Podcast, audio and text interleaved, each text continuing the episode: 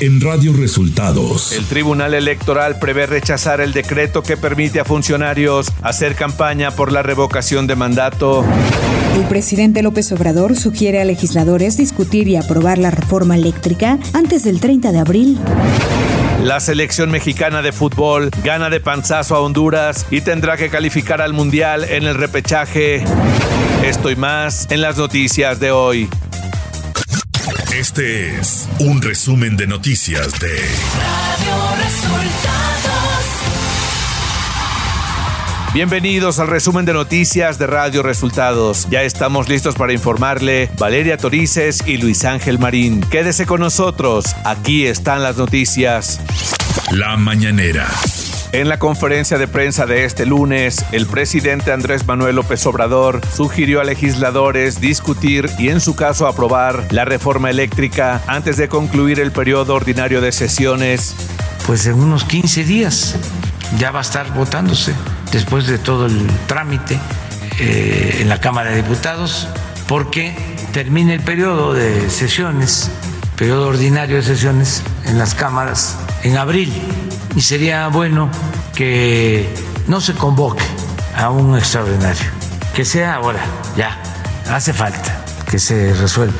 Esa es una recomendación respetuosa a los legisladores y sobre la resolución del Tribunal Electoral de anular el decreto que permite a funcionarios hacer campaña por revocación de mandato, el titular del Ejecutivo dijo lo siguiente. Si hubo de parte del Tribunal Electoral este, una prohibición, pues hay que ver qué efectos tiene y qué es lo que prevalece, si es la autorización eh, del Congreso o es el Tribunal Electoral. El presidente López Obrador aseguró que hay una falta de difusión de la revocación de mandato del 10 de abril por parte del INE. Hay que buscar los avisos estos, como, como Dora la exploradora López Obrador anunció que el avión presidencial quedará estacionado en el Aeropuerto Internacional Felipe Ángeles y estará a cargo de la empresa militar Olmeca Maya Mexica, que opera los aeropuertos de Tulum, Chetumal, Palenque, además del AIFA y el Tren Maya. El avión presidencial se va a entregar a la empresa Olmeca Maya Mexica, así se llama, la empresa que va a operar el Tren Maya y los aeropuertos de Tulum, Chetumal, Palenque y el aeropuerto Felipe Ángeles. Se va a entregar el, avión para que puedan rentarlo y que se utilice. El presidente agregó que el avión presidencial se podrá rentar para bodas y 15 años. Si alguien quiere y se va a casar y quiere llevar a sus familiares y sus amigos, ¿no? Claro que tienen que ser viajes largos a Cancún mientras está el aeropuerto de Tulum, si quieren casar allá, o 15 años, o cumpleaños, o una empresa que quiere este, darle un reconocimiento a sus trabajadores por su buen desempeño. Radio Resultados Nacional. El Tribunal Electoral del Poder Judicial de la Federación prevé rechazar el decreto presidencial publicado el pasado 18 de marzo que permite a los funcionarios públicos impulsar la consulta popular de revocación de mandato a efectuarse el domingo 10 de abril. El órgano magisterial cuenta con un proyecto del magistrado Felipe de la Mata que establece que no es aplicable la reciente reforma aprobada por la bancada legislativa de Morena, que permite a los servidores públicos realizar propaganda en el periodo de veda por la consulta de revocación a realizarse en dos semanas. El consejero presidente del INE, Lorenzo Córdoba, explicó que quienes solicitaron por primera vez su credencial de elector, tramitaron rectificación de datos o reposición después del 15 de febrero, no podrán emitir su opinión en el proceso de revocación de mandato del 10 de abril. Córdoba señaló que esto no es un tema de conculcación de derechos, se trata simplemente de certeza de, de claridad respecto a quienes tienen derecho a votar, explicó en su video mensaje semanal en Twitter. En una reunión con el dirigente del Comité Ejecutivo Nacional del Partido Acción Nacional, Marco Cortés, la senadora Lili Telles anunció su decisión de afiliarse a este instituto político. La senadora por el estado de Sonora destacó que desde que decidió incorporarse a la bancada del PAN, siempre ha recibido un trato respetuoso por parte de sus compañeros en el Senado y particularmente agradeció la generosidad con la que fue recibida por la dirigencia nacional que encabeza Marco Cortés.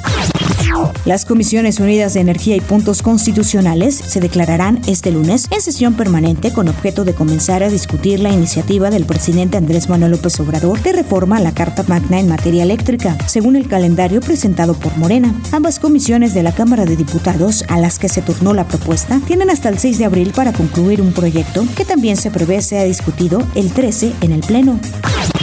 Por su parte, Alejandro Moreno, presidente del Comité Ejecutivo Nacional del PRI, afirmó que si Morena lleva a discusión la misma iniciativa de reforma eléctrica en la Cámara de Diputados, el voto del grupo parlamentario del tricolor será en contra, ya que la reforma que presentaron en un inicio no ayuda, no deja claro el compromiso del Estado mexicano con el impulso de las energías limpias, el respeto a los compromisos internacionales ni garantizar una CFE sólida, firme, dijo el dirigente nacional del PRI. Con un minuto de silencio en memoria de las víctimas de desaparición y la presentación de un video de cinco minutos con escenas de su vista a México en noviembre pasado, el Comité de Desaparición Forzada de la Organización de las Naciones Unidas inició este lunes en Ginebra su periodo de sesiones que concluirá el próximo 8 de abril. Durante este periodo, uno de los temas centrales será el informe final sobre la situación de los desaparecidos en México. Economía. El secretario de Hacienda, Rogelio Ramírez de la O, aseguró que el alza de tasas de interés representa un riesgo para las finanzas públicas, ya que tendrá un impacto importante en el costo financiero de la deuda de 0.2% del PIB, lo que obligará a hacer algunos ajustes presupuestales, aunque dijo, se trata de algo manejable. Clima.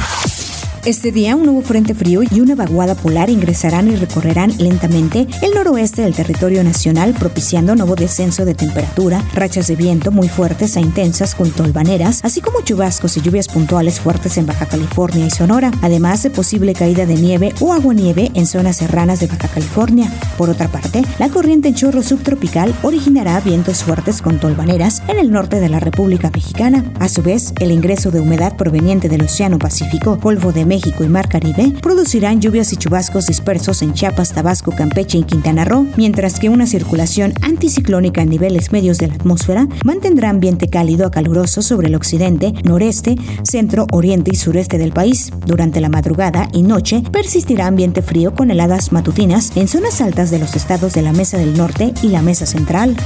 Ciudad de México. El presidente Andrés Manuel López Obrador acudió a la alcaldía de Iztapalapa en la Ciudad de México para visitar la Utopía Olini, que forma parte del proyecto de reconstrucción de espacios culturales y deportivos desde la sede Aculco en la colonia Escuadrón 201. La alcaldesa de Iztapalapa, Clara Brugada, explicó al mandatario y a la jefa de gobierno, Claudia Sheinbaum, los programas sociales, culturales y deportivos que estos complejos ofrecen de manera gratuita en las 12 utopías instaladas en la demarcación Información de los estados.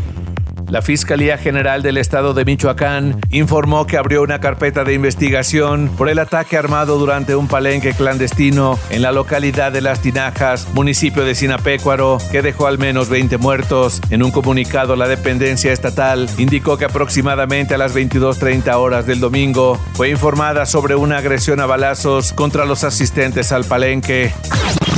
Este domingo, Américo Villarreal Anaya fue registrado como candidato al gobierno de Tamaulipas por la Alianza Morena PT Verde, mientras que César Verástegui, el truco, hizo lo mismo por la coalición Va por Tamaulipas, integrada por el PAN, PRI y PRD.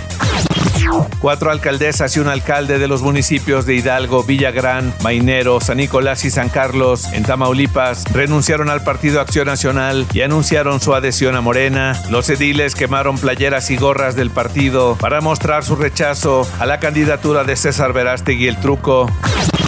Este domingo se realizaron comicios extraordinarios en siete municipios de Oaxaca y cuatro de Veracruz para elegir autoridades locales, ya que las elecciones celebradas el 6 de junio pasado fueron anuladas debido a hechos de violencia e irregularidades administrativas. El incidente más grave de la jornada electoral de este domingo ocurrió en la localidad oaxaqueña de Santiago La Hoyaga, donde un grupo de personas realizó un bloqueo carretero y quemó una patrulla para impedir hasta pasado el mediodía el arribo de la papelería electoral, mientras que en las elecciones efectuadas en los municipios veracruzanos de Chiconamel, Amatitlán, Jesús Carranza y Tlacotepec de Mejía, el proceso se realizó con tranquilidad.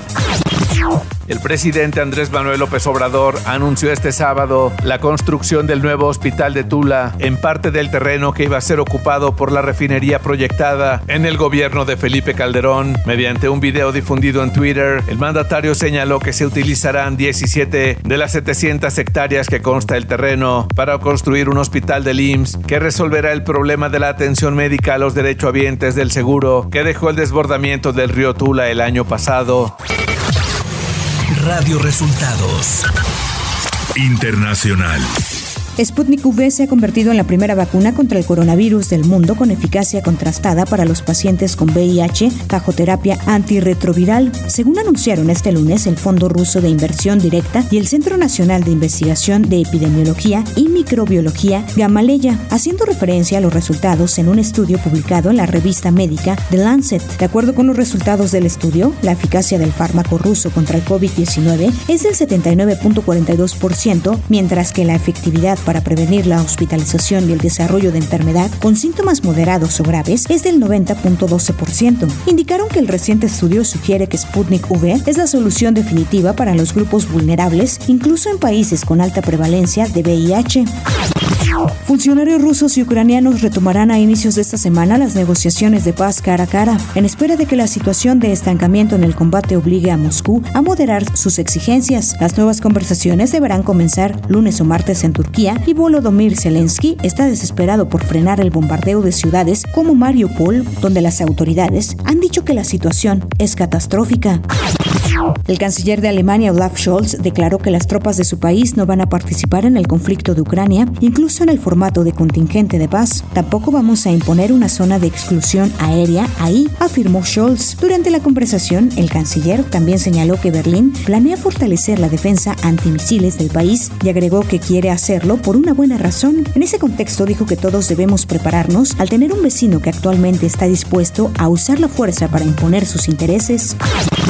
El líder norcoreano Kim Jong-un prometió construir un abrumador e incontenible poderío militar, informó este lunes la prensa estatal, poco después de que encabezara el lanzamiento del mayor misil del país. Solo cuando se está equipando con capacidades de ataque formidables, un abrumador poderío militar que no puede ser detenido por nadie, es que se puede prevenir una guerra, garantizar la seguridad del país y contener todas las amenazas y chantajes de los imperialistas, declaró. Tecnología.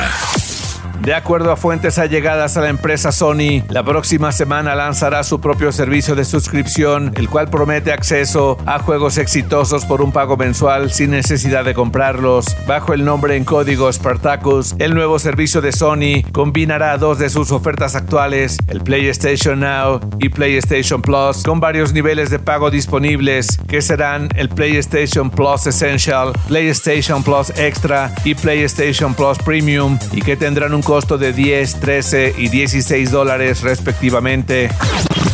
Y después de que FIFA y Electronic Arts no llegaron a un acuerdo para continuar con la exitosa saga de los videojuegos de fútbol FIFA, el FIFA 22 era el último. Sin embargo, los fanáticos no se quedarán con las manos vacías, pues EA Sports desarrollará un juego propio de fútbol, el cual podría llamarse EA Sports Football Club o simplemente EA Sports FC. Espectáculos. Coda ganó el Oscar a la mejor película de la 94 edición de los premios de la Academia de Hollywood, que se celebró la noche de este domingo en el Teatro Dolby de Los Ángeles. El actor Troy Kotsur se convirtió este domingo en el primer intérprete sordomudo en ganar un Oscar en la categoría de mejor actor de reparto en la misma cinta. El Oscar al mejor actor que Will Smith se llevó por su papel en King Richard, minutos antes de ganar la estatuilla, Smith protagonizó un incidente que se hizo viral al golpear en el escenario al humorista Chris Rock, que acababa de hacer una bromas sobre el cabello rapado de su esposa, Jada Pinkett Smith, quien sufre alopecia. Jessica Chastain ganó el Oscar a Mejor Actriz por Los Ojos de Tammy Faye, en la que encarna a una teleevangelista de gran corazón. Encanto se llevó la estatuilla por Mejor Película Animada. El actor Fred Roldán falleció durante la tarde del pasado sábado 26 de marzo a los 62 años de edad, luego de perder su batalla contra el cáncer. Dedicó más de 50 años al teatro como actor, productor y dramaturgo al frente de su propio foro. Se encargó de llevar a escena tanto clásicos infantiles como obras de su propia autoría. Deportes.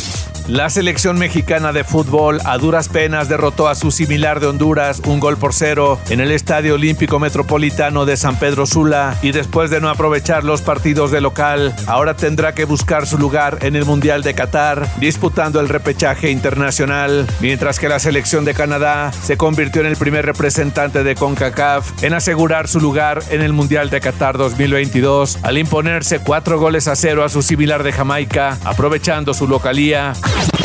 El piloto neerlandés Max Verstappen de Red Bull se llevó este domingo el Gran Premio de Arabia Saudita, seguido en el podio de Charles Leclerc y Carlos Sainz, ambos de Ferrari, mientras que el mexicano Sergio Checo Pérez de Red Bull llegara en cuarto lugar después de salir en la pole position, es decir, en la primera posición en arrancar la carrera.